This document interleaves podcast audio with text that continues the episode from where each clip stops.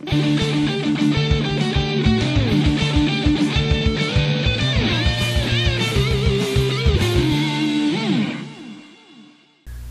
bem-vindo ao Oráculo de Delfos. Eu sou o Carlos Eduardo Corrales. E eu sou o Daniel Vilela.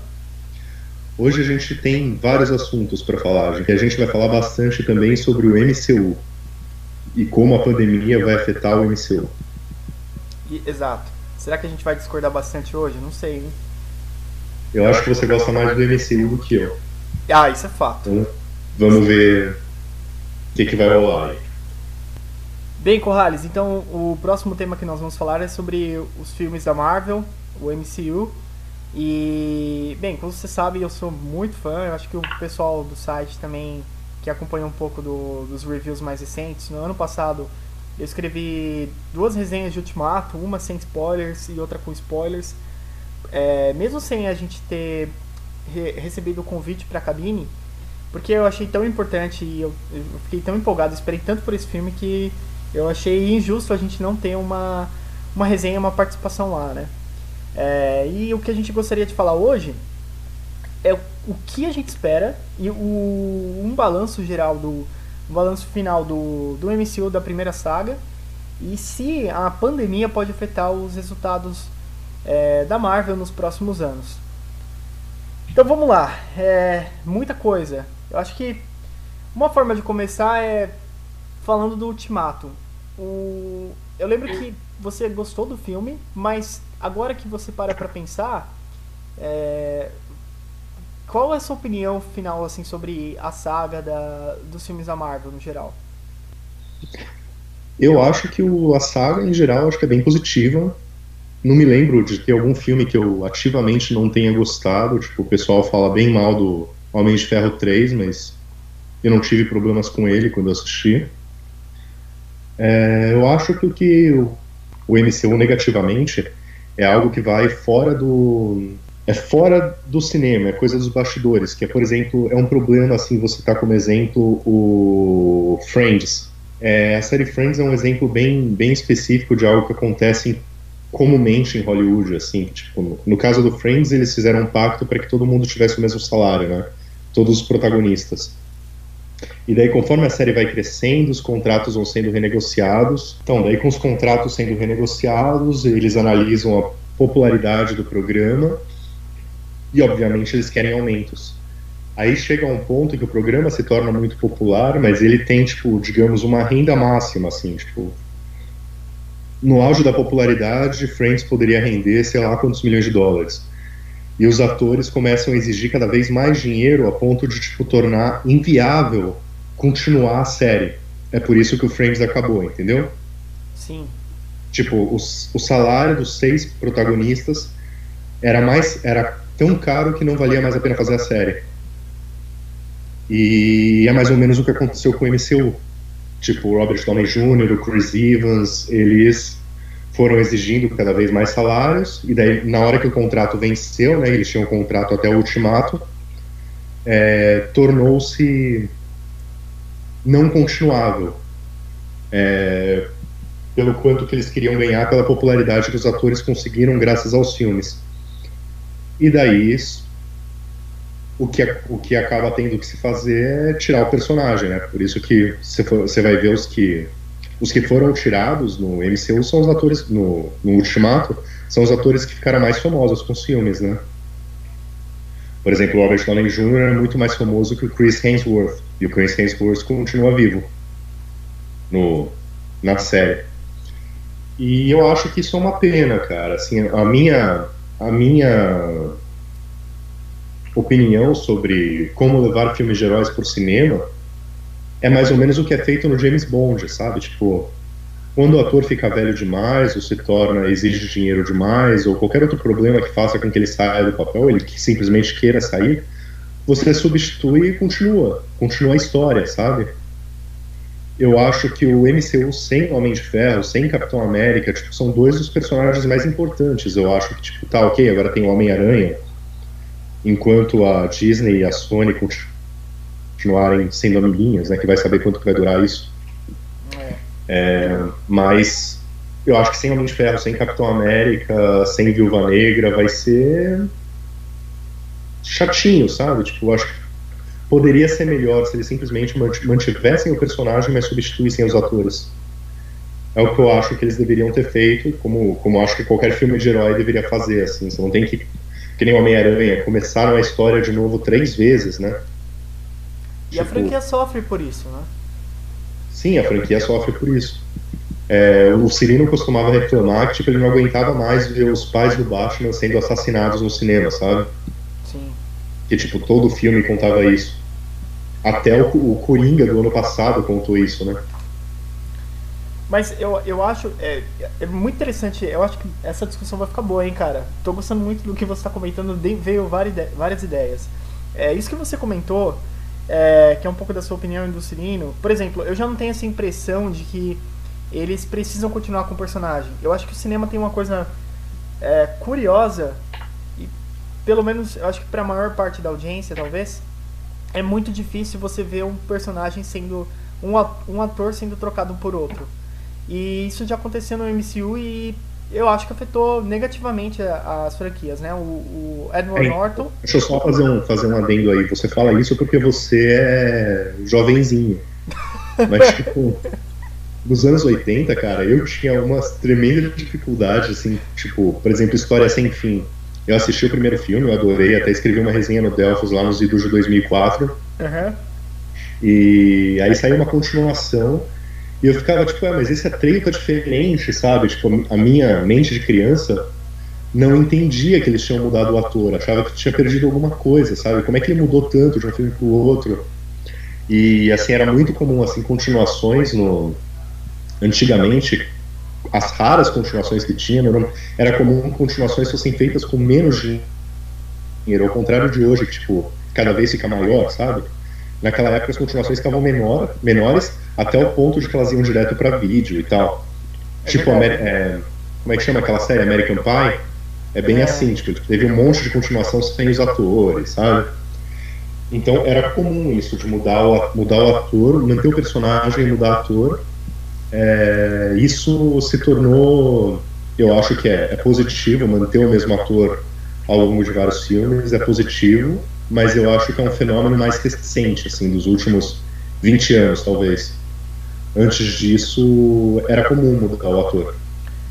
Eu, mas eles, também sofriam por isso. Sim, e, mas eu acho que é uma, é, um, é uma coisa interessante e positiva, na verdade, você lutar ao máximo para manter os atores e a gente vê uma isso eu acho que é uma grande vantagem mas também é um grande perigo o que eu concordo com você em relação a essa questão do, de finalizar os contratos com a, com a Scarlett Johansson, Chris Evans e o Robert Downey Jr. é, é que eles precisam, eles vão, a, a, ausência deles vai afetar muitos filmes. Eu não vejo hoje, é, eu acho que foi, talvez o maior erro da, do MCU foi esse. Eles não prepararam os substitutos. A cena final do, do Capitão entregando o escudo pro Falcon, é, pra mim é uma das coisas mais estranhas que tem. Porque aquilo não foi construído. Na verdade, o pouco que teve de construção para alguém, para o Capitão América passar o manto, foi com o Buck, né? Que tem várias cenas que referenciam ele como é, segurando o escudo, no próprio Soldado Invernal. É, é eu concordo. O Buck seria um, um substituto para o Capitão América mais tradicional, assim. E mais interessante. É mais e mais interessante também, né? Pelo menos a princípio. Agora, lógico, é, a gente tem, vai ter a série do Falcão com o Soldado Invernal. É, mas eu acho que o, o ponto é, é a, a, ausência desses atores realmente vai afetar demais e eu não tenho certeza se a já caiu a ficha para os fãs, provavelmente a Marvel, o Kevin Feige, eles sabem o que estão fazendo e já tem soluções preparadas para isso. Mas eu também acho legal que os personagens tenham acabado e, e dá uma di diferença para os filmes que os quadrinhos não têm. Os quadrinhos é, historicamente eles são conhecidos por sempre o personagem retornar dos mortos, uh, eles, as sagas durarem, é, sei lá, centenas de anos, né? Estou exagerando aqui, mas é, o, o, personagem tem história atrás de história e aquilo nunca acaba. E o que vai contra um dos princípios do, de roteiro, né? Que você tem um começo, meio e fim para tudo. E hum. eu acho que o Ultimato. Inclusive, quando eu era criança, eu assisti os Tokusatsu, lá, o Jaspion, Changeman, Jiraiya. Eu acho que tava legal, muito legal, assim, já desde criança que as histórias terminavam. Não sei se você acompanhou essas séries. Bem por cima, o meu pai era fã delas. Nossa, seu pai. Me meu senti pai velho agora. Não se preocupe, meu pai é bem mais velho que você. Mas assim, é, elas terminavam mesmo. Elas, tipo, chegavam ao ponto de que o Jaspion vencia, sabe? E isso é legal, isso é bom. Sim, era legal, eu achava legal. Agora, no caso, tipo. Eu acho que o MCU vai continuar até onde der, mas vai chegar ao ponto de que tipo, eles vão fazer um reboot onde todos os personagens vão voltar, sabe? Cara, concordo 100%. Eles precisam fazer um reboot em determinado ponto. Porque tem uma outra coisa, o MCU demorou, durou 10 anos. Se a segunda saga durar 10 anos também, é, uma boa parte do público não vai estar tá lá para acompanhar. Vai ficar feio o Peter na escola daqui a 10 anos, né? Também, eles têm vários problemas com os atores, então é, eu acho que realmente é um fenômeno único e provavelmente os próximos vai ter alguma mudança de direção se falar é, a, os próprios atores não serão os mesmos. Então é, é, eu acho que essa saga é uma coisa única e é um fenômeno da cultura pop global que a gente não vai ter igual, da mesma forma como a gente não teve igual em relação a Star Wars, Senhor dos Anéis e algumas outras franquias. Ninguém vai fazer algo semelhante. Eu acho que esse é o problema que eles têm adiante. Eles fizeram uma saga de muito sucesso e agora, para corresponder às expectativas ou para manter o nível, é difícil sem os atores. Então, aí... por isso que eu acho legal essa técnica do James Bond. Você vê, o James Bond é bem mais antigo que o MCU. É, não sei dizer se teve mais filme, porque o MCU desinvestou um monte de filme aí também, né? Ah, o James sim. Bond costumava ser um a cada não sei quantos anos. Sim. Mas, assim, eles continuam a história. É, acho que o, o Cassino Royale teve a intenção de ser um reboot, né? Mas, assim, foi um reboot em o que? 40 anos? Acho que até mais que isso, né? Acho que já passou dos 60 anos, né? Os filmes do Sean Connery e tal eram bem antes dos anos 80. Sim. É... E a história continua, eu acho isso legal. Acho que, tipo, eu acho que o MCU perde muito sem o Capitão América, especificamente. Demais. ele é um personagem muito importante do gibi pra, tipo, não, não existir no, mais no universo da Marvel, sabe? E, tipo, o... aí eu tenho o ponto de, tipo, o Capitão América é o Steve Rogers. Você substituir o Capitão América, passar o, o escudo, tá, ok, você pode fazer isso, mas o Capitão América é o Steve Rogers, mais do que o Steve Rogers é o Chris Evans. Eu acho que tipo você pode pegar qualquer outro galã para fazer o papel do Steve Rogers, mas o tem que continuar sendo o Steve Rogers e eu acho que ele deveria continuar no MCU. Cara, mas é, aí eu, eu acho que o Chris Evans ele fez uma atuação que poucos conseguiriam fazer, porque o Capitão América, é, é, com ele, a, é, a partir do Soldado Invernal, é um, é um personagem não arrogante e que você consegue entender os ideais patriotas dele. Mesmo mas... o primeiro, né? O primeiro tem uma cena super legal que ele, ele desobedece o, o chefe dele, ele vai e resgata os. É verdade. O, pessoas, ele volta e tipo se entrega pra punição por é ter tipo, desobedecido ordem, sabe? O primeiro ele também foi construído corretamente. O problema maior é, é que a imagem que eu tenho do, do Capitão América no começo do, dos filmes é por causa do, do primeiro Vingador, né? Dos primeiros Vingadores. Que ali eu acho que eles erraram. Você diz do, do gibi? Não, não, dos filmes mesmo.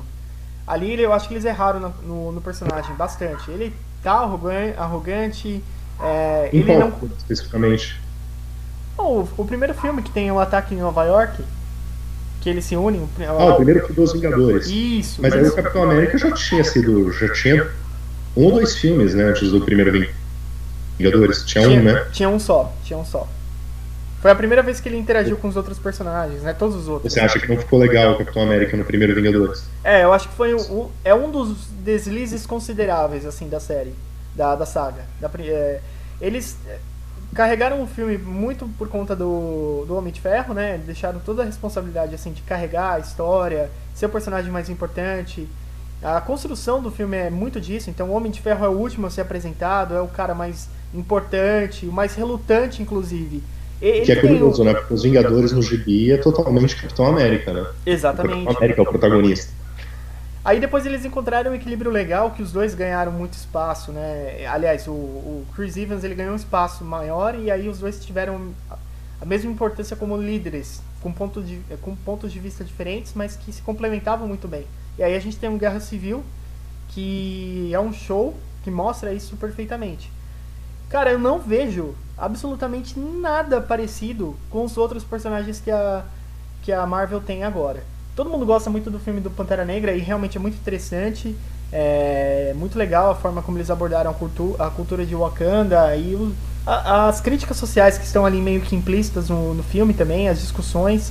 É, a Capitã Marvel também é uma personagem muito poderosa, que poderia ser mais interessante, mas eu não vejo esses tipos de embate ideológicos entre os personagens. Eu acho que tanto o Capitão América quanto o Capitão América não, o Pantera Negra quanto a Capitã Marvel, eles acabam sendo meio outsiders assim em relação aos outros Vingadores. Porque, tipo, o Pantera Negra é um guerreiro de Wakanda, eu acho que os, os filmes dele, a história dele vão focar em Wakanda. Enquanto os Vingadores em si é tipo God Bless America, né? Sim. Parece então, que acho que, tipo, não faz tanto sentido pegar uma uma personagem cósmica como a Capitã Marvel, o Guardiões da Galáxia e o e o Pantera Negra, que é tipo de outro continente e tal, eles não vão, não vão entrar no, nos Vingadores da mesma forma que Capitão América e Homem de Ferro, ou mesmo Homem-Aranha, Viúva Negra, esses outros que vieram mais tarde, tipo, continuam. Tipo, eles acabam tendo uma proximidade maior à, à história do, do Vingadores, tal, que é tipo Nova York, né? Focado em Nova York. É, mas eu acho que mais do que o, o problema, mais do que essa questão de ser relacionado aos Estados Unidos, o que está acontecendo lá, eu acho que assim, os Vingadores, eles juntos eles têm uma unidade de história. Então o, o Thor, por exemplo, não é de lá, mas a, as coisas que acontecem com ele nos filmes que ele participa tem tudo a ver com o que acontece com os outros personagens. Que, é, e a relação são as joias do infinito. Então é, é, é isso que Mas ao mesmo tempo, tipo, o Thor, por exemplo, não aparece no, no, Guerra Civil e eles resolvem isso com uma simples fala, porque, tipo, ele não tem tanto a ver, sabe? Não, mas eu acho que. Isso... Thor, ah, o Thor tá fazendo não sei o que. E pronto. Mas e eu acho que isso é Nunca é mais citam ele na história.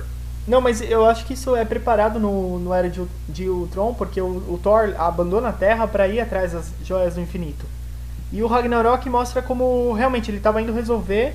Prime, antes de ir atrás das joias do infinito, ele foi resolver a, o problema que ele tinha no, no reino, né? Porque o, ele descobriu que o, o Loki tinha assumido o lugar do pai dele, enfim.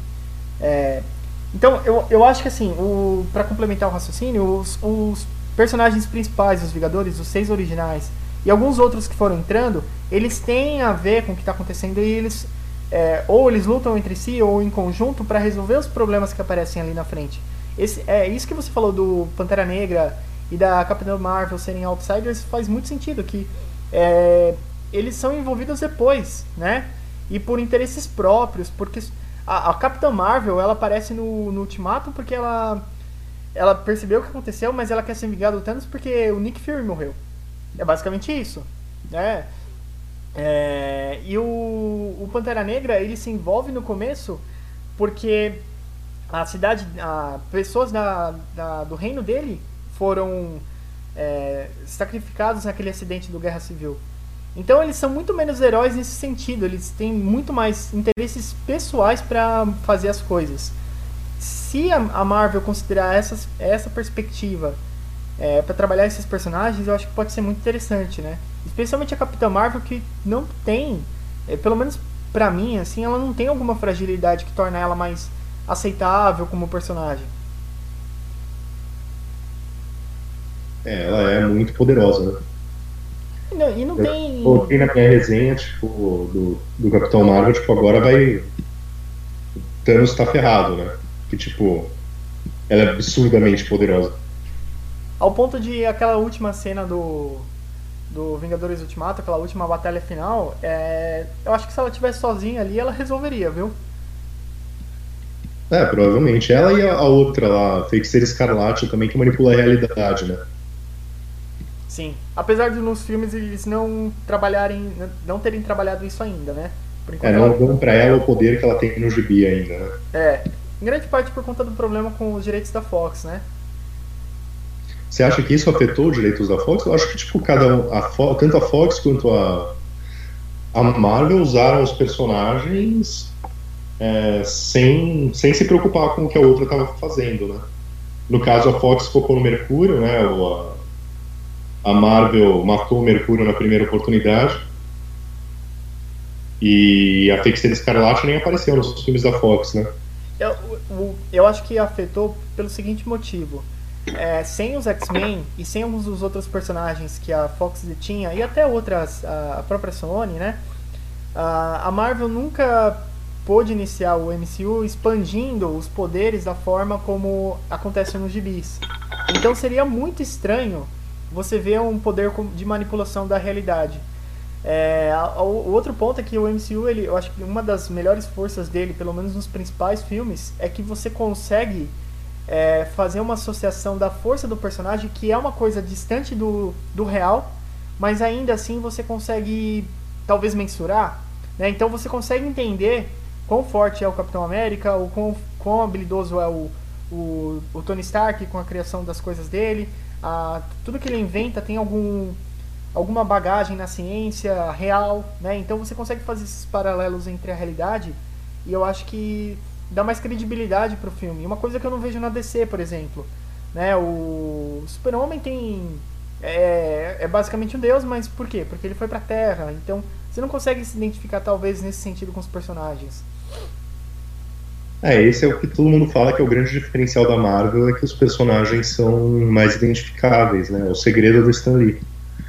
Enquanto na ADC era justamente tipo. Era você admirar os personagens como deuses e tal, né? Exato. E eu, eu acho que a DC não escolheu esse caminho nos cinemas e é por isso que ela apanha tanto. Ela tenta fazer algo parecido com a Marvel, mas ela nunca vai conseguir, porque os personagens não são isso. Mas ela também não tenta fazer parecido com a Marvel, porque a DC, tipo, não usa humor, né? É bem mais dark. Mas eu acho, acho que. O primeiro que... com mais humor que eles fizeram foi o da Arlequina agora. É, mas eu não acho que eles assumem, por exemplo. Oh, uma coisa que sempre. mais uma, uma polêmica minha, né? Eu adoro o filme Superman O Retorno. Eu acho aquilo sensacional. Eu acho a construção ideal do Superman. Porém, a maior parte das pessoas detesta, acha muito fraco que o Superman é um bundão, mas ele é aquilo. Ele realmente é aquilo. É um bundão, né? É, então. Ele foi criado pra ser um bundão. é tipo o Capitão América, né? Exatamente. Os dois são bundões. Exatamente. Que são os caras que vão assumir a responsabilidade, fazer o que tem que ser feito, mas eles não vão se mostrar os fodões, assim. E é bem diferente do Homem de Aço, né? Bem diferente. É, Homem de Aço eu não me conformo com aquela cena que Superman mata o cara. É. Aquilo acho que pegou muito mal, assim. Eu sei que isso até já aconteceu no gibi, mas mesmo no gibi isso é errado, cara. Superman não pode matar. Não mesmo. Em compensação, o Wolverine no cinema não mata quase ninguém, né? Pois é. Quem deveria matar, não mata. Exatamente. Então, é, mas voltando pro MCU, porque esse assunto é bem legal e a gente acaba falando de várias coisas ao mesmo tempo, porque tem relações. Mas, para a segunda parte da discussão, como a pandemia pode afetar o MCU, então, considerando tudo isso? Então, a gente sabe que eles fizeram uma, um fenômeno cultural absurdo, mas que, por ter sido tão bom, provavelmente tem, tem muita grande expectativa. Eles perderam os principais atores, os principais atores que carregavam e criavam uma dramaticidade para as histórias que eu não vejo os outros conseguindo. Mesmo as melhores atuações do Thor, por exemplo, é, ele ainda era o coadjuvante. E o final da história dele é realmente mostrando que ele aceita ser liderado. Né? Eu até escrevi isso no texto. Ele não é o cara principal, no, mas ele é o cara ponta firme que você pode contar. E isso é o suficiente para ele. Ele não precisa ser um rei. Então, a gente não vai ter, pelo menos por enquanto, um, um, um líder para conduzir esse processo, né? Quem poderia ser o líder para conduzir um novo time de Vingadores? Talvez o Doutor Estranho? O que, que você acha? Eu acho que o Doutor Estranho talvez seja o caminho. Eu pensaria que na popularidade o Homem-Aranha, mas o Homem-Aranha acho que justamente por ele ser tipo um adolescente e tal, acho que ele não funciona tão bem como líder de um grupo. Acho que ele tem que ser tipo o cara sempre meio perdido, meio patetão, sabe? Eu acho que é aí que o Homem-Aranha funciona bem. Eu acho que dos que já foram introduzidos seria o Doutor Estranho, é o mais óbvio. apesar de serem outsiders, eu acho que o Pantera Negra e a Capitã Marvel também tem essa possibilidade. Mas eu vejo, assim, tipo, não sei se eles vão fazer isso, porque até agora não tem nada anunciado, mas agora que a, a Disney comprou a Fox, faz todo sentido, tipo, que o líder seja o professor Xavier, de repente. Cara, mas como eles vão introduzir os X-Men numa situação dessa? Qual não, eles, eles vão introduzir o X-Men, isso eu não tenho nenhuma, nenhuma dúvida. Não sei quando, não sei como. Mas, como? tipo, vai ter, provavelmente o ator que vai fazer o Wolverine vai, vai ser o, o próximo que eventualmente vai sair porque tá querendo salário demais. Então, e, mas assim, eles vão colocar, eu acho que o, Wolverine tende a ser um, um novo protagonista eventualmente no MCU. E acho que tanto o professor Xavier quanto o Magneto podem se tornar líderes eventuais. Não sei se nessa próxima leva, digamos até o próximo Ultimato, mas com certeza no seguinte, acho que ou no meio desse caminho, acho que os X-Men vão entrar e vão vão se tornar bem importantes na série. Mas como você. Então vamos dar a pergunta. Como você gostaria de ver os X-Men sendo introduzidos no MCU? Poxa, não sei, cara. pergunta difícil. Eu não pensei muito sobre. Eu não penso muito no, tipo, onde que eu quero ver a história seguir, sabe? Eu meio que. Eu sigo a história e eu gosto de me surpreender com o que vai ser feito. Mas, o Assim, não, não me parece tão difícil assim introduzir os, os mutantes na, na história do MCU. Você acha que é tão difícil assim? Eu acho que se. É, primeira coisa, você tem que respeitar a origem dos personagens. Que é o, e sem poderes, é, às vezes isso pode ser um problema. Por exemplo, a gente sabe que o Magneto tem muita relação com o nazismo, né? Ele é judeu tal.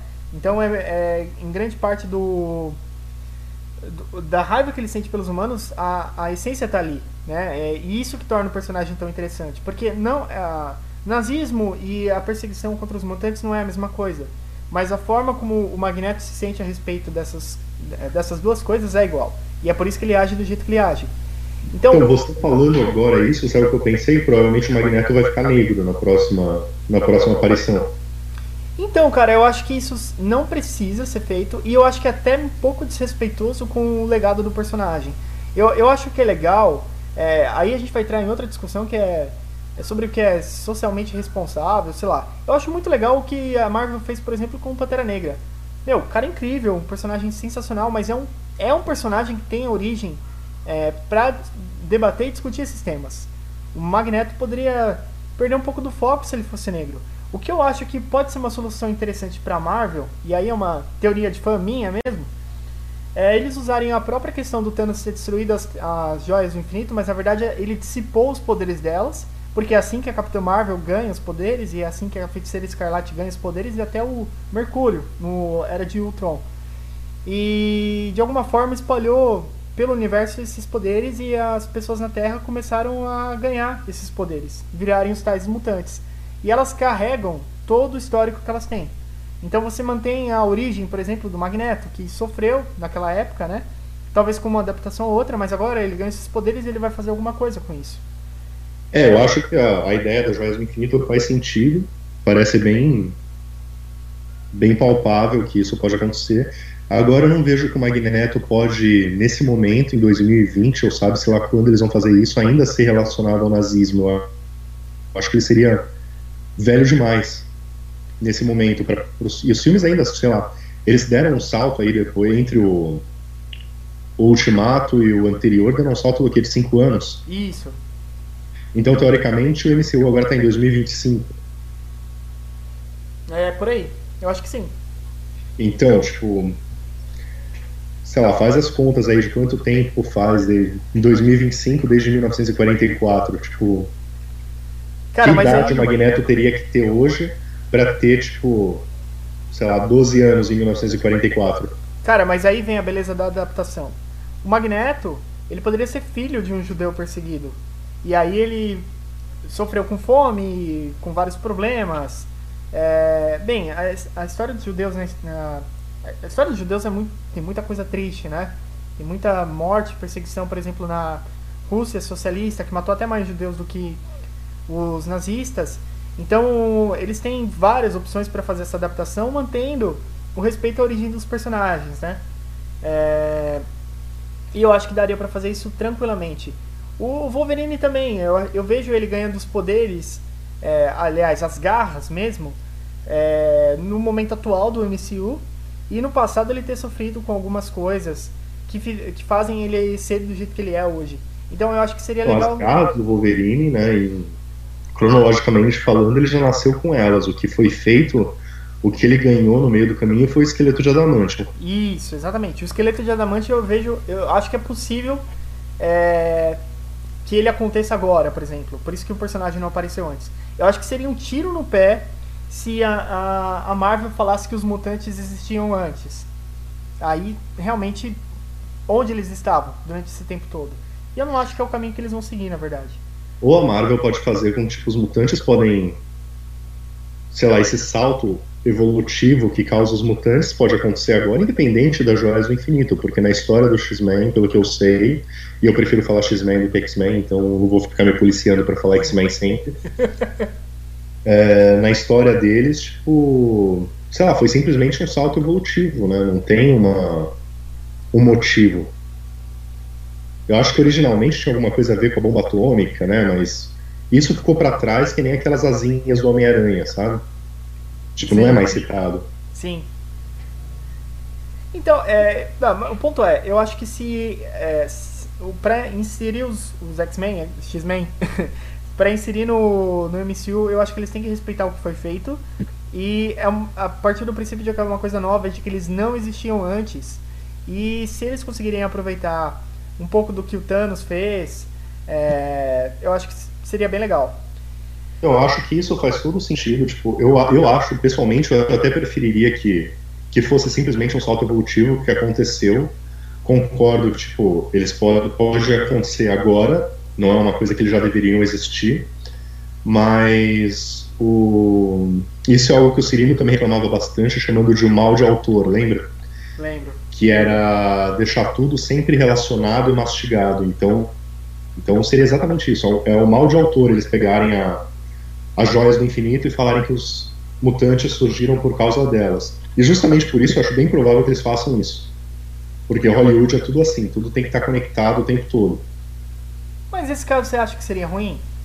Porque se os personagens aparecem é, do nada, não seria estranho? Todos os personagens no, na Marvel eles têm história de origem, é muito explicado por que eles têm aqueles poderes.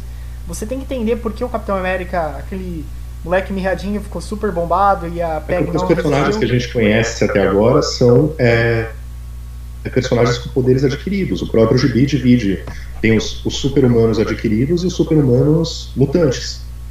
Então eu acho que seria mais fiel à história original eles manterem assim, tipo, simplesmente os humanos evoluíram, chegou a evolução, aí tem na, na própria história do, dos X-Men originais, eles falam do. Tem o Apocalipse, né? Que tipo, já era mutante desde o Egito Antigo. Uhum. Só que, tipo, eles. É, o salto evolutivo, que tipo, a maior parte dos, dos mutantes começaram a aparecer aí nos anos 80 e tal. Então acho que pode ser assim, pode ter alguns mutantes mais antigos, como por exemplo o Wolverine, que pela história dele ele é velho pra caramba, né?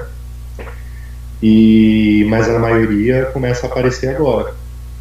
E é quando isso se torna um problema social a ser avaliado pelo governo, tipo, aí entra aquela história toda do registro mutante, todas essas coisas que, os, que as histórias dos X-Men sempre abordam.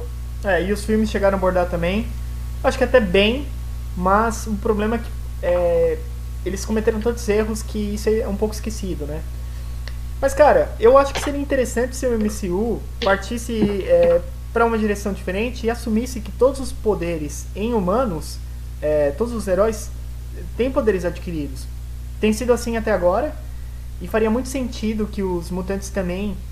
É, porque aí você dá uma uma origem, é, é, você, você dá uma consistência para o universo que eles criaram que todo mundo consegue se identificar. Então tem regras para como a, a, as coisas funcionam. É Mas aí você tira toda a discussão social que é a graça dos X-Men. Tipo, se. Sei lá, o principal do X-Men não é, é, tipo, os superpoderes, é o fato de, tipo. Tem o Magneto, que é o estilo Malcolm X, que quer, tipo, que os mutantes sejam.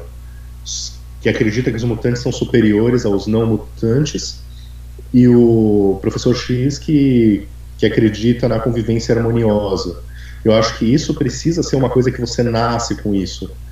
Por exemplo, o Capitão América ele se esforçou pra caramba para conseguir os, os, poderes dele. Tipo, então não entra nisso. Tipo, tem que ser uma coisa que é para ter essa discussão racial, que foi o que o que inspirou os X-Men a serem criados. Eu acho que precisa ter uma coisa de que não é opção, não é acidente, é, tipo, é algo que nasceu com você. Eu acho que se tirar isso vai desvirtuar mais do que qualquer outra coisa. Mesmo se tivesse essa origem relacionada às joias do infinito, você acha que Não, as joias do infinito elas podem é, afetar as pessoas, mas as pessoas nascem com poderes, é algo que não depende delas, não tem uma origem, entendeu? É, exatamente, é.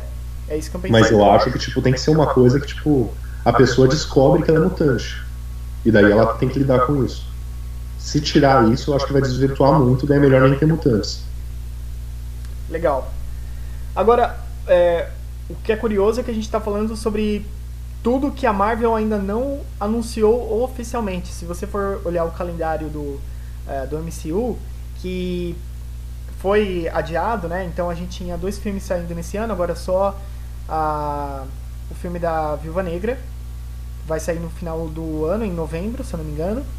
E os Eternos que iam sair nesse ano vão sair no ano que vem. Então, a, o que a Marvel vai fazer nos próximos anos não tem, pelo menos é, diretamente, relação com os X-Men.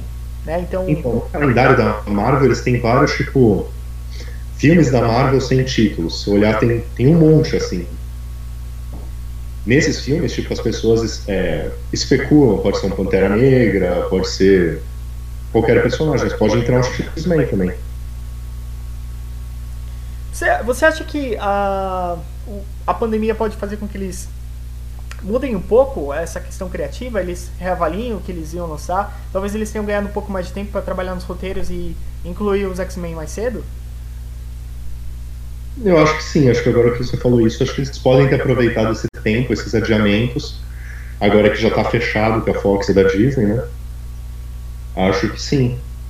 Acho que eles podem pegar. Originalmente eu diria que não, porque eu acho que eles devem ter tudo muito planejado, mas ao mesmo tempo, agora com essa compra, eu acho que deve ter uma alta pressão de produtores para que, tipo, os X-Men sejam incluídos no MCU. Interessante isso. A gente vai saber nos próximos anos, lógico, né? É... E para fechar essa discussão sobre o MCU, é... você acha que tem condição da franquia continuar sendo bem sucedida da mesma forma que a saga, a primeira saga foi? Eu acho que bem sucedida sim. É, eu acho que tipo que vai perder da primeira saga é novidade, aquele negócio tipo o universo dos quadrinhos finalmente foi no cinema, que é algo que tipo, eu pensava desde os anos 90 que seria legal se tivesse. Eu imagino que muitas outras pessoas pensavam mas que os filmes de herói até então faziam, tipo, o Homem-Aranha não vivia no mesmo universo do, do Wolverine, que não vivia no mesmo universo de qualquer outro, então, tipo, era tudo independente, né? Só existia um herói em cada universo. Sim. O MCU criou, tipo, a mesma coisa que dos quadrinhos, onde todos, todos vivem juntos, todos convivem. Eu acho que isso foi, foi legal e influenciou bastante Hollywood, né? Agora tá todo mundo querendo fazer um universo cinematográfico próprio. E eu, mas eu acho que eles, eles vão perder, apesar de perder esse fator novidade, eu acho que sim, eles têm muito espaço ainda para serem grandes e são filmes feitos com muito dinheiro e filmes com, feitos com muito dinheiro fatalmente ganham muito dinheiro também. É, então acho que vai continuar tendo sucesso por mais algum tempo, pelo menos, até o público começar a dar sinal de cansaço. Provavelmente vai chegar uma hora que os filmes de herói não vão mais estar dando o lucro que eles esperam. E daí provavelmente a gente vai ficar alguns anos sem esses filmes para depois ter um reboot e voltar tudo do zero de novo. Sim, é possível. É, e eu acho que é até provável, né, que isso se concretize. Legal. Ah, uma outra coisa pra falar antes que eu tinha esquecido sobre a Disney, o MCU. Eu achei interessante como a, a Disney não usou muito o Disney Plus para tentar distribuir os filmes é, durante a quarentena, né? Especialmente a Viúva Negra, eles adiaram em quase é, em seis meses praticamente, né? O lançamento da Viúva Negra ao invés de, de colocar na plataforma do Disney Plus. É porque ganha muito mais dinheiro no cinema, né? Exatamente. Então, tipo, é... quantas pessoas vão assinar o Disney Plus para assistir Viúva Negra? Tipo, vai... Ia ter muita gente que talvez assinasse, assistisse e cancelasse. Não é o que eles querem, né? Mas eu, eu, eu acho que além dessa análise, que está corretíssima, outro problema que eles teriam é que a, a Viúva Negra no Disney Plus ia garantir que a maior parte do público que fez o MCU ser bem sucedido até agora, que não é, não é só os Estados Unidos, né? A boa parte da bilheteria é mundial, é, é China, é Brasil, são, é, é, o mundo inteiro que assiste, né? É, ele, ele, essa plataforma não está disponível em todos os lugares ainda. Aqui no Brasil ainda a previsão era agosto, né? Não sei se agora com a pandemia ela pode atrasar. Então, eles não iam ter a força para distribuir em todos os lugares, e a, a, aí, consequentemente, o universo, esse modelo de negócios que é as pessoas acompanham to, tudo que é produzido do, da, da saga, é, elas iam perder o, o, foco. Elas não iam ter acompanhado alguma coisa, iam perder alguma coisa, e aí você tem menos garantia de que elas vão assistir, elas vão comparecer aos cinemas no próximo filme, né? É, eu acho que nesse ponto faz algum sentido, mas o Viúva Negra também vai ser um filme mais independente, né? Uma frequência, então não acho que vai ter grandes relações com o resto do universo Marvel no cinema. Mas eu acho que o principal mesmo foi o dinheiro. É tipo, vai no cinema, um filme desses rende um bilhão de dólares, enquanto não vai render nada perto disso. Né? Se você pudesse escolher entre ganhar um bilhão de dólares em novembro ou ganhar 100 mil dólares agora, o que, que você escolhe, sabe? Tipo, eu espero até novembro. eu acho que o que eles fizeram é tipo. Eles colocaram alguns filmes recentes no Disney Plus, Isso, mas foram casos que eles não tinham opção, né? Tipo, dois irmãos que saíram do cinema uma ou duas semanas antes da, da pandemia pegar geral. Aí, tipo, não dava para tirar do cinema e voltar daqui a cinco meses, sabe? É, Aí, tipo, eles não tinham mais opção. Esse filme vai ser um filme que pelo menos comercialmente falando, foi um fracasso. Por melhor que ele, ele tenha ganho até o seu Delfino Supremo, né? Um filme excelente, mas, mas ele não vai recuperar o dinheiro como um filme da Pixar tradicional. Sim. Faz sentido. Legal, cara. Então, é, bem, sobre o MCU, então é isso que a gente acredita. Foi uma excelente saga. Eu acho que a, a melhor, com certeza, da última década, foi a melhor produção cinematográfica, blockbuster, acho que é genial, é muito influente e revolucionário em vários aspectos. Acho que a perda dos atores principais, especialmente a Scarlett Johansson, eu adorava ela como Viúva Negra. acho que ela poderia ter mantido uma constância nos filmes e ajudado a formar um novo time de heróis, é, a recolher o, os, os heróis fragmentados. E eu não vejo muitos outros personagens cumprindo esse papel de liderança agora. Gostaria é, de que... que ela cumpriu entre os dois Vingadores, né? Exatamente. Juntar os, os caras que estão de mal. Exatamente. Ela foi a mais racional. E o Buck seria muito interessante do ponto de vista dele. Eu gostaria de muito, é, muito de ter um filme que é, com ele é, sendo o personagem principal, não coadjuvante, porque o cara passou por tanta coisa e ele com certeza tem uma visão diferente sobre tudo aquilo que ele vê os outros personagens fazendo. E seria muito interessante se ele tivesse uma responsabilidade como essa. Sabe qual é o problema disso? Qual? Já existe um filme chamado Soldado Invernal. Verdade, verdade. verdade. Mas ele não é o personagem principal. Vai chamar um filme do Buck seria Soldado Invernal 2? Cara, não, acho que Capitão América, o novo Capitão América, alguma coisa assim, sabe? É, ou Capitão América com subtítulo diferente, o Capitão América 4. Porque é a identidade do personagem. O Soldado Invernal, dois pontos, Capitão América. Pode ser. Eu quero um filme do Buck, cara. É o meu personagem favorito. Eu acho que o, o ator, ele, ele realmente fez um, um, uma baita interpretação. É, meu, é impressionante. Você pega o primeiro filme do Capitão América, o Buck é uma coisa. No segundo, ele é outra totalmente diferente. No Guerra Civil é outra. E quando ele, ele vira um assassino, ele é imparável. Ninguém consegue barrar o cara. Quando ele tá no modus operandi matar, matar, matar, ninguém consegue parar o cara. E quando ele, ele tá consciente, ele é um cara que ele se retrai muito, ele não consegue é, dar o melhor de si, ele, ele tem receio de fazer alguma coisa errada. Então eu gostaria de ver um Buck consciente no modo full operandi, porque é mais ou menos isso que o Capitão América faz, né? Ele não é o personagem mais forte, mas o cara é tão digno e, e consistente com o que ele quer e com, com o que ele acredita que ele encara o Thanos sozinho, sem muitos poderes. E, e faz um estrago melhor do que talvez a Capitã Marvel fez no Thanos, né? Então eu gostaria muito de ver uma adaptação assim. É, eu não sou tão fã do Soldado Invernal, mas é legal ver como a sua paixão por ele. Cara, eu sou muito apaixonado. Eu acho muito legal a adaptação que eles fizeram no Soldado Invernal. Aliás. É, é uma man crush, né? É o Man Crush, com certeza. Eu acho que é o meu filme favorito no MCU. Eu gosto até mais do que o, o Guerra Infinita. Apesar de eu ter, é, lá naquele texto que eu fiz pro Delphos, eu coloquei o Guerra Infinita como a melhor realização do, dos filmes, né? Mas eu acho que, como fã, assim, eu realmente. Foi o Soldado Invernal que me fez virar um fã do, do MCU. Que eu, ali eu vi realmente que a proposta poderia fazer mais sentido. Porque eu acho que foi o primeiro filme é, de um herói sozinho, né? Do Capitão América que tinha participação do Nick Fury, tinha participação da, da Viúva Negra e vários outros personagens que acabaram aparecendo nos próximos filmes. Então tinha mais ligação com o que estava acontecendo.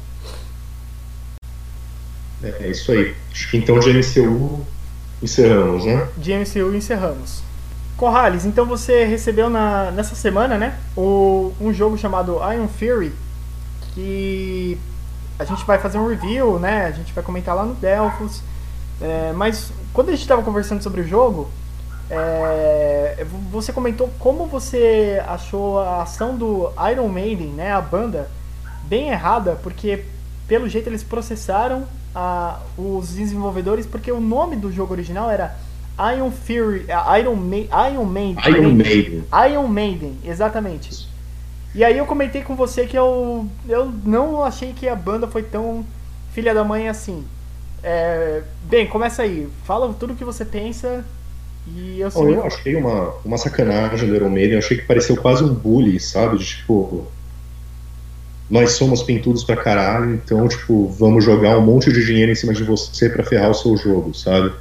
E isso, o problema que eu vejo nisso é que, tipo, o Iron Maiden não é dono da palavra Iron Maiden, ou Donzela de Ferro, Dama de Ferro, como quer que você queira que chamar, que é aquele sarcófago com espinhos, e, tipo, a gente vê em desenhos do Pica-Pau e do Scooby-Doo e coisas assim, tipo, desde muito antes do Iron Maiden existir como banda. Tipo, é uma coisa antiga, é, eu fiz uma, uma relação para o Daniel quando a gente estava discutindo sobre isso, que é como se tipo, eu com um site chamado Delphos fosse processar se algum jogo chamasse Delphos ou alguma coisa assim, mas tipo, eu não sou dono da palavra Delphos. Uma coisa é o Iron Maiden processar uma outra banda chamada Iron Maiden, mas um jogo chamado Iron Maiden, eu acho que não tem cabimento nenhum, sabe? É um negócio que eu queria ver eles perdendo muito dinheiro nisso. Infelizmente o jogo, claro não tem tanto dinheiro, acabaram tipo, não, ok, vamos mudar o nome do jogo, por favor, não venha fazer bullying comigo, né? E assim, o que mais me decepcionou é que o Iron Maiden é uma banda que eu respeito bastante, porque dificilmente você ouve falar do Iron Maiden com algo que não seja relacionado à música. Para fazer uma, uma analogia com uma banda totalmente oposta, você pega, por exemplo, o Motley Crue. O Motley Crue, os caras estão sempre matando alguém, dirigindo bêbados, sendo presos, sofrendo overdose, lançando filme pornô. Então, tipo assim, eu acho que tem muita gente que conhece o nome Motley Crue sem nunca ter ouvido uma música do Motley Crue. Isso não acontece com o Iron Maiden. Eu não sei nem se os caras são casados, sabe? É. É, é assim, eu imagino que eu conseguiria saber isso se eu fosse atrás, mas é algo que não me importa. Eu gosto da música e tal, mas. E a discussão se mantém na música. Então, essa foi uma vez que, tipo, o Iron Maiden mostrou, assim, algo mais pessoal, digamos, e, ele, e eu vi isso como ele sendo bullies, cara. E bully eu acho que tipo, o pior tipo de pessoa que existe, cara. E eu achei isso uma tremenda sacanagem do Man. Tipo, eu não acho que o jogo é, fez uma relação específica com o Iron. Eu acho que, claro, a banda é conhecida, alguém pode ter pensado, ah, lembra o nome da banda, sim, mas lembra também o sarcófago com espinhos. Tipo, na verdade, é uma paródia com o nome do sarcófago dos espinhos. E paródias, pelo que eu sei, não podem ser processadas. Imagina se todo mundo processasse o Ilja Yankovic para cada versão do Nirvana, do Michael Jackson, do Queen, que ele faz. Tipo, é um joguinho de palavras, e joguinho de palavras tem, sendo, sendo com a banda ou sendo com o sarcófago, acho que não tem cabimento. E essa é a minha opinião sobre isso, câmbio. Câmbio mesmo. Nossa, foi bem claro, eu gostei. Então, cara, é, pra deixar mais claro, eu acho também que eles erraram, mas eu não acho que eles foram filhos da mãe e não tenho nem certeza se a banda tem uma relação direta com isso. O Iron Maiden é tão grande que a gente tem, tem uma super estrutura cuidando da marca. E aí, cara, eu falo pela minha experiência, né? Como você sabe, é, eu já trabalho na área de marketing há muito tempo e, e isso é, é Durante muito tempo eu fui jornalista ou trabalhei em empresas, mas com não na área de marketing, né? E, e a, a minha mudança de ponto de vista foi muito grande quando eu fui para o outro lado na mesa, vamos dizer assim. A, a primeira coisa é, que é bem clara é que quando a, a banda ou a, uma indústria, uma empresa toma uma decisão dessa, dificilmente tem um consenso geral sobre aquilo. É, na, na prática, você tem às vezes algum setor que teve autonomia para tomar aquela decisão, ou, algum, ou a direção tomou aquela decisão, mas sem ter envolvido ou ter conseguido o ok de várias das outras partes que poderiam dizer algo a respeito. É, talvez... é, eu acho, era bem, bem possível que tenha partido do, dos advogados do Iron Maiden, ficaram sabendo do jogo e foram lá. Mas até em algum momento isso chegou pro chefe, eu não sei se, tipo, o chefe se bugueado do Iron Maiden não é nem o Steve Harris, é o Rod Smallwood, sei lá. Sim. Talvez tenha chegado, com certeza chegou para eles em algum momento e eles teriam autonomia para dizer, tipo, não, cara, sabe? Tipo, não quero ser bully. Para com isso. Mas não é simples assim também, cara. É... Ó, por exemplo, se você. É... Nossa, é muito uma experiência pessoal que eu vou comentar agora, mas muitas vezes, quando, quando você recebe uma. Você recebe uma informação do que está acontecendo lá fora e você tem que decidir se você vai se posicionar ou não, é, o briefing que chega para você é de uma outra pessoa que já vem com ou com muita desinformação ou com é, muito viés, assim, muito embasado para a opinião dela. Então, a, às vezes, a banda pode não ter recebido nenhuma informação a respeito e ter decidido seguir em frente. Ou às vezes foi a própria banda que virou e falou assim, ou Steve Harris, sei lá, que a gente sabe que detém um controle muito forte sobre a banda, né? Pro bem e pro mal. É, ter falado, olha, eu não acho legal isso, a gente já teve jogos é, com o nome da banda, eu acho que esses caras realmente estão tentando se aproveitar da nossa marca para conseguir fazer sucesso, eu quero proteger o que eu criei, vamos processar esses caras. E os advogados falaram, não, mas não tem nada a ver, é um jogo menor, a gente vai ganhar uma exposição negativa na mídia, e o cara vai. O ponto é, é eu não acho que é na maldade que os caras fazem isso, eu acho que é por uma questão de super proteção do que eles criaram, é, e muita falta de tato, habilidade, às vezes, para lidar com aquilo. Porém, como... Então, é que tá, eles não criaram a palavra Iron Maiden. Isso é o que me deixa mais assim, sabe? Se tipo, o jogo se chamasse Sabotage, por, por exemplo, aí eu acho que eu estaria mais do lado da banda. Não, eu não tô do Entende? lado da banda. Eu só, eu só não. Eu só. Como é que eu posso colocar? É, eu não fiquei emocionalmente incomodado com isso, vamos dizer assim. Não, não, não é uma coisa que eu acho muito relevante, sabe? Eu acho que o problema maior é o seguinte: eu, é, a justiça ter concedido para a banda é, é, realmente o direito de os caras é, falarem que a marca, que ele, houve uma, é, uma infração de copyright, né? Então, eu acho que nem chegou nesse ponto. Ah, ok. Eu acho que quando o Iron Maiden abriu a ação, o Season desiste, tipo, o jogo já regou, porque, tipo. Cara, é tipo uma briga de Davi e Golias. Sim. Não tem como você brigar com uma multinacional de bilhões de dólares como a Iron Maiden, sabe? Não é necessário também. Né? E, e eu acho que. Mas esse é o ponto também. Uh, aí a gente discordou um pouco disso, mas quando o jogo foi anunciado, uh, quando eu li o, o, o texto, imediatamente eu pensei no Iron Maiden. Ah, o Iron Maiden está lançando o jogo, então É, eu acho que isso é possível sim acontecer. É, é possível sim as pessoas associarem. Eu, eu, discordo um pouco quando você fala que a, eles não inventaram a palavra. Eles não inventaram a palavra, mas eles popularizaram e virou uma marca registrada. É, e tem outros casos assim também de é, outras bandas ou, ou marcas que são com base em palavras conhecidas, mas que elas acabam ficando mais conhecidas do que o próprio sentido original da palavra. Quando você tem uma marca, você você tem que protegê-la, você tem que cuidar dela. E é cada vez mais difícil fazer isso, porque tem muita gente publicando conteúdo em tudo que é lugar. As pessoas estão livres para usar as redes sociais para falar o que elas, é, o que elas quiserem e criarem domínios é, parecidos com o que você tem. E a gestão disso é muito complexa.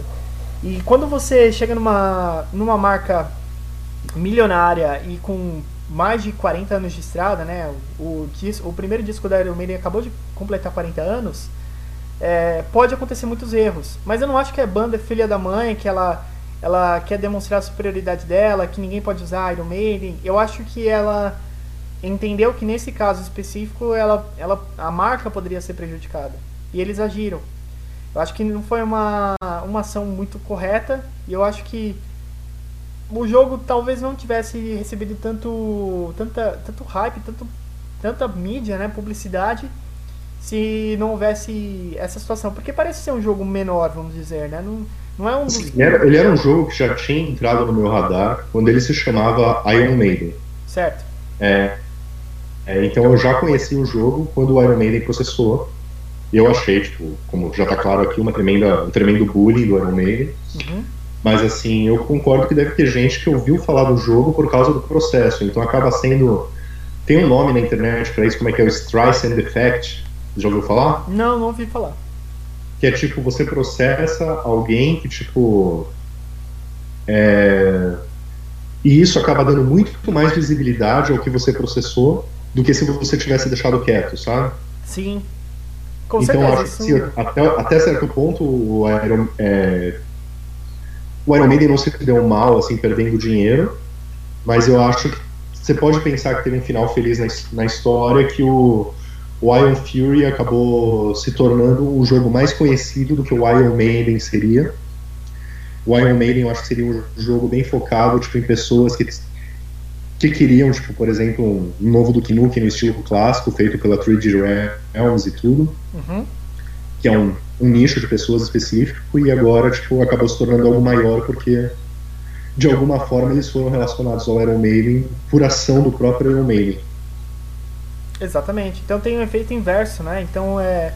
Cara, isso é muito interessante. É... Eu, não, eu acho que eu nunca comentei aqui é, no, no, site, é, mas eu, eu trabalho como coordenador de marketing numa empresa. Então, normalmente sou eu o cara que tento a, administrar como que a marca vai ser percebida é, nas redes sociais. Então, tem muita, muita ideia, às vezes, da, da direção, de outros gestores, que é, que é bem intencionada, mas é, pode ser muito mal compreendida. Eu vou dar um exemplo, tá? E, e, e eu acho que cabe nessa discussão. É, a, gente tá, a gente tem uma situação no trabalho, por exemplo, que a gente quer lançar cursos online, é, por exemplo, em formato e-book. E é inevitável que as pessoas copiem, né? E já teve sugestões de outras pessoas de a gente tentar punir as pessoas que copiarem, fraudarem ou, ou enfim, fazerem alguma coisa que possa é, gerar algum prejuízo para nós, né? E, e, cara, sinceramente, quando você começa a ver a estrutura de custos de uma empresa, mesmo as grandes, né, por mais que tenha muita acionista colocando muito dinheiro, você manter qualquer operação é um desafio.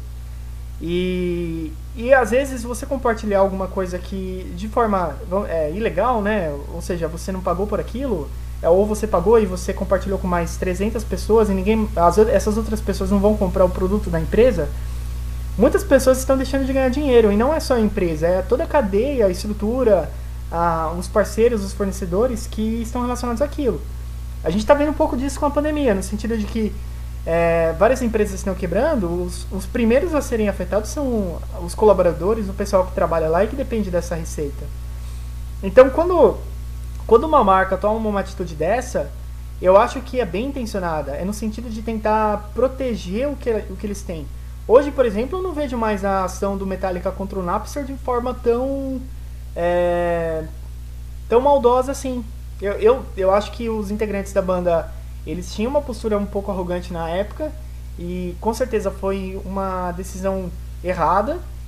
Mas, cara, pensa naquela época, nos anos 2000, não tinha como os caras terem ideia do, do que eles estavam fazendo. Eles não tinham referência, ele era um fenômeno novo.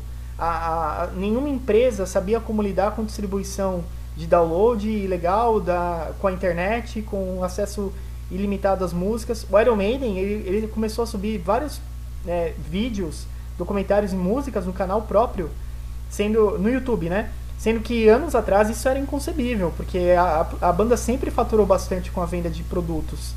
E então eu acho que quando eu vejo uma notícia dessas, eu, eu penso assim, porra, os caras erraram, entendeu? É, mas eu não vejo como uma maldade, eu acho, eu acho que é mais uma questão de eles interpretaram errado o, o impacto negativo que isso poderia causar.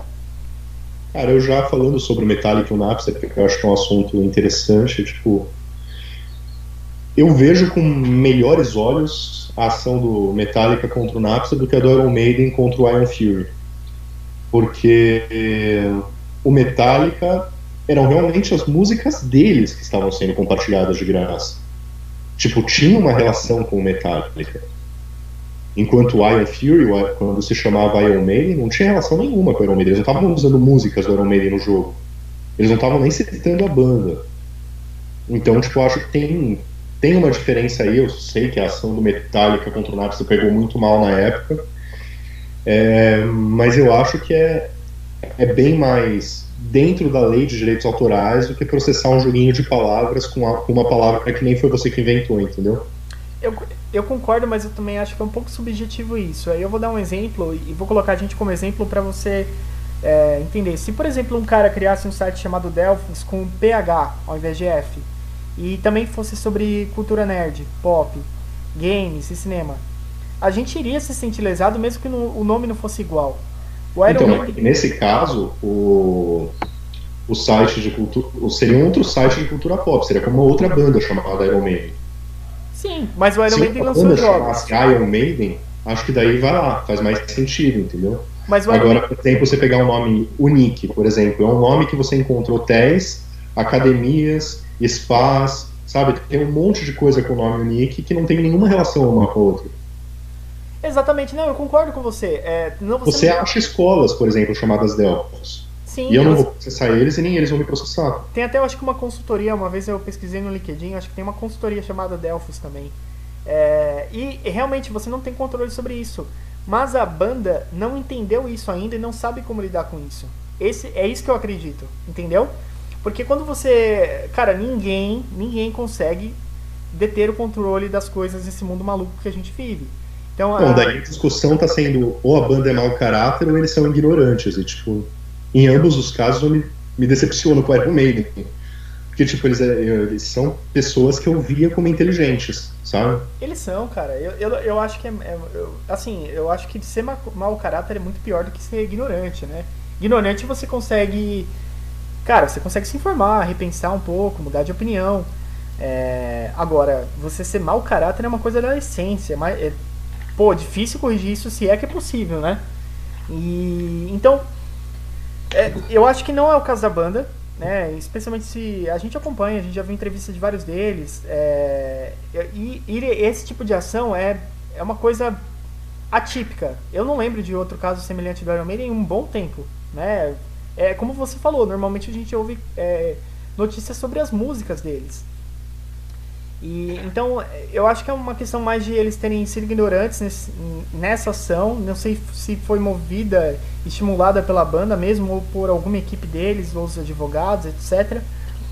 É, então é, é por isso que eu acho que eu entendo melhor porque os caras fizeram isso. Eu, eu consigo entender a, a preocupação deles ao verem o, um jogo chamado Iron Maiden é, e eles se sentirem de alguma forma prejudicados porque eles já tiveram jogos chamados Iron Maiden ou porque eles acharam que o nome é tão parecido que ia pegar carona com a fama deles e que poderia gerar confusão, é, problemas para eles depois. É, então resumindo o TLDR, vamos concordar em discordar. Aí, tá vendo? A gente conseguiu discordar um pouco nesse também.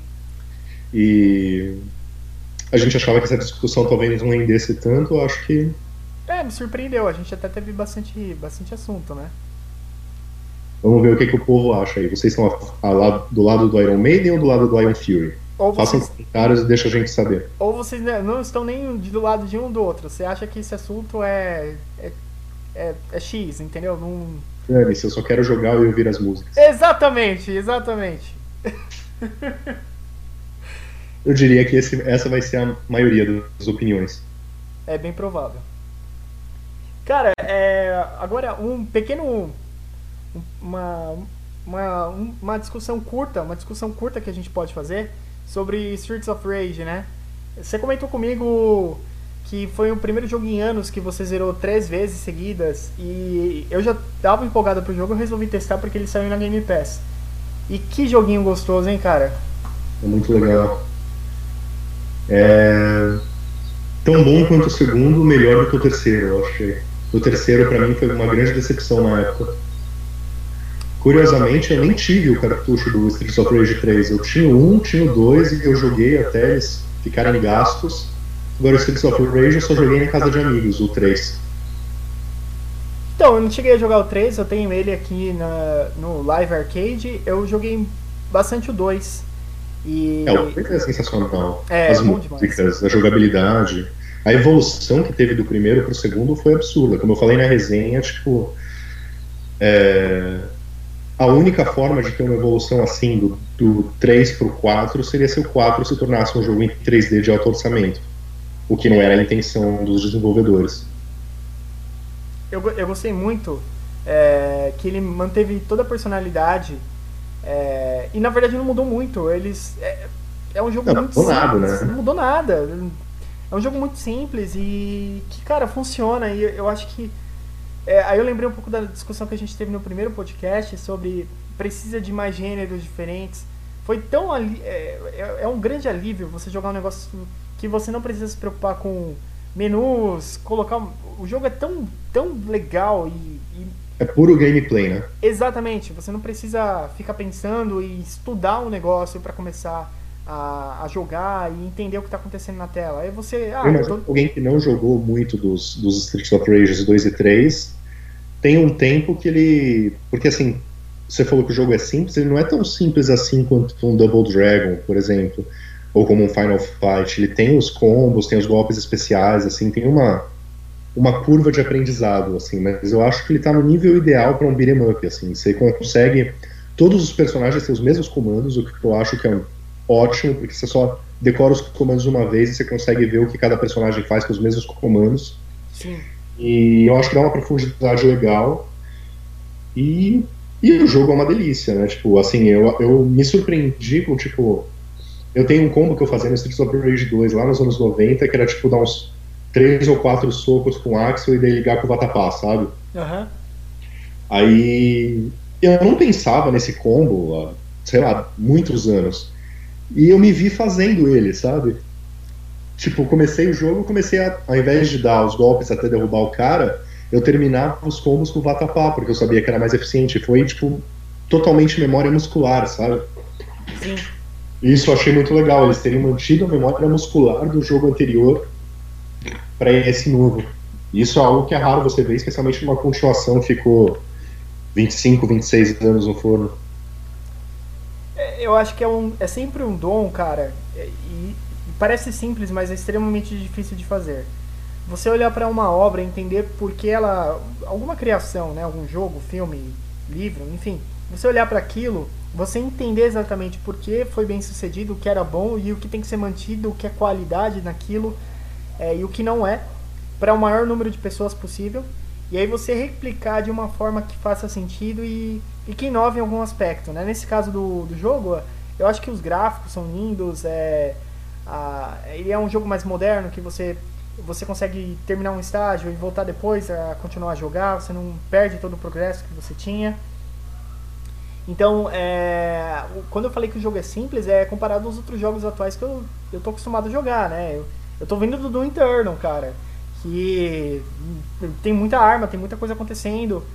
Então, e olha que o Eternal, em comparação com o jogo tradicional de alto orçamento, hoje em dia também é muito simples.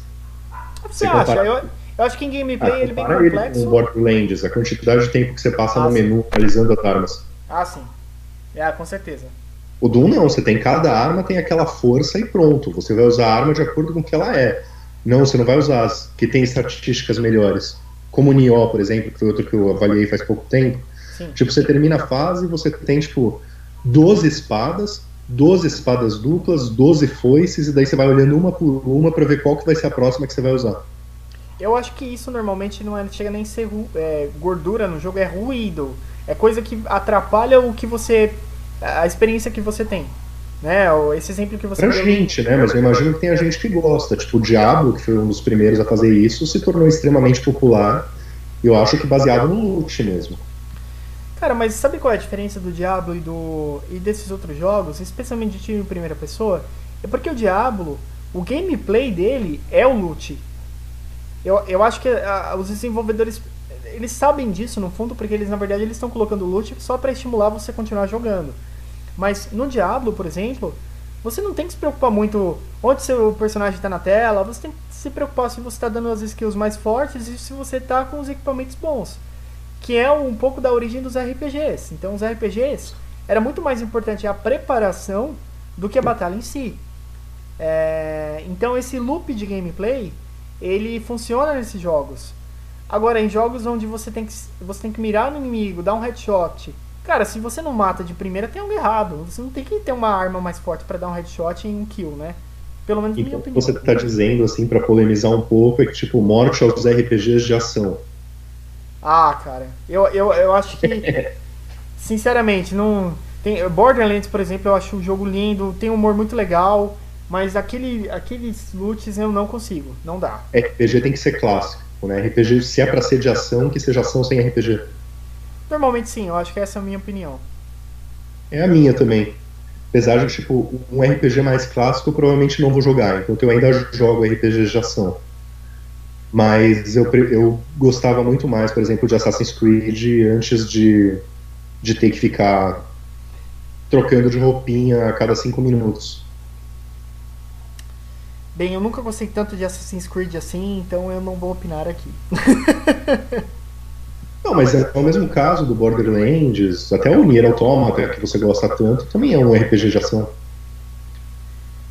É, sim, mas o. Nossa, não tem comparação. O Nier Automata não tem nem metade do loot que tem. Aliás, ele praticamente não tem loot, né? É um jogo bem limpo, assim. É, não tem muita coisa é, desviando a sua atenção. As quests também são bem simples, são lineares, assim. É, não tem os chips que você tem que ficar trocando toda hora. Que afeta a sua eu, estatística. Cara, sabe como eu analiso? Eu acho essas coisas legais se você não passa tanto tempo nelas assim. Uma coisa é você fazer, é, você mexer na sua build, vamos dizer, num jogo de ação, é, umas, no máximo umas 10 vezes numa campanha inteira. Outra coisa é você ter que administrar constantemente seu inventário, como no The Witcher 3, por exemplo, até no próprio Zelda, é, porque a todo momento você tem alguma coisa nova, diferente para fazer, entendeu? Sendo que o gameplay não precisa disso. O que eu acho mais frustrante é que nem sempre a coisa é nova. É tipo, é só uma espada com estatística melhor. Ah, isso é o pior, com certeza. E daí, mais raro, mais, mais inteiro ainda, é que tipo. Que você pega um monte de espada, mas elas só estão fazendo espaço no seu inventário, mas todas as estatísticas delas são piores do que, que você já está usando. Elas só servem para você vender ou destruir, pegar recursos. Tipo, elas não são upgrades. Exatamente. Com certeza, cara. Eu acho que é um dos maus que uh, essa geração sofreu bastante. E, e muitos jogos não precisam disso, né? É, e quando eles ficam sem, eles são muito melhores. Então, já temos uma, um título para esse podcast: Morte aos RPGs de geração. Pode ser. Curioso que é o RPG que a gente menos, é o podcast que a gente menos falou de games, né? Mas eu acho que esse título é chamativo. Legal, cara. Então aqueles recadinhos sempre no do final do nosso podcast, tipo, mantenha-se delfonado, assine o padrinho e até a próxima. E até a próxima. Valeu. Falou.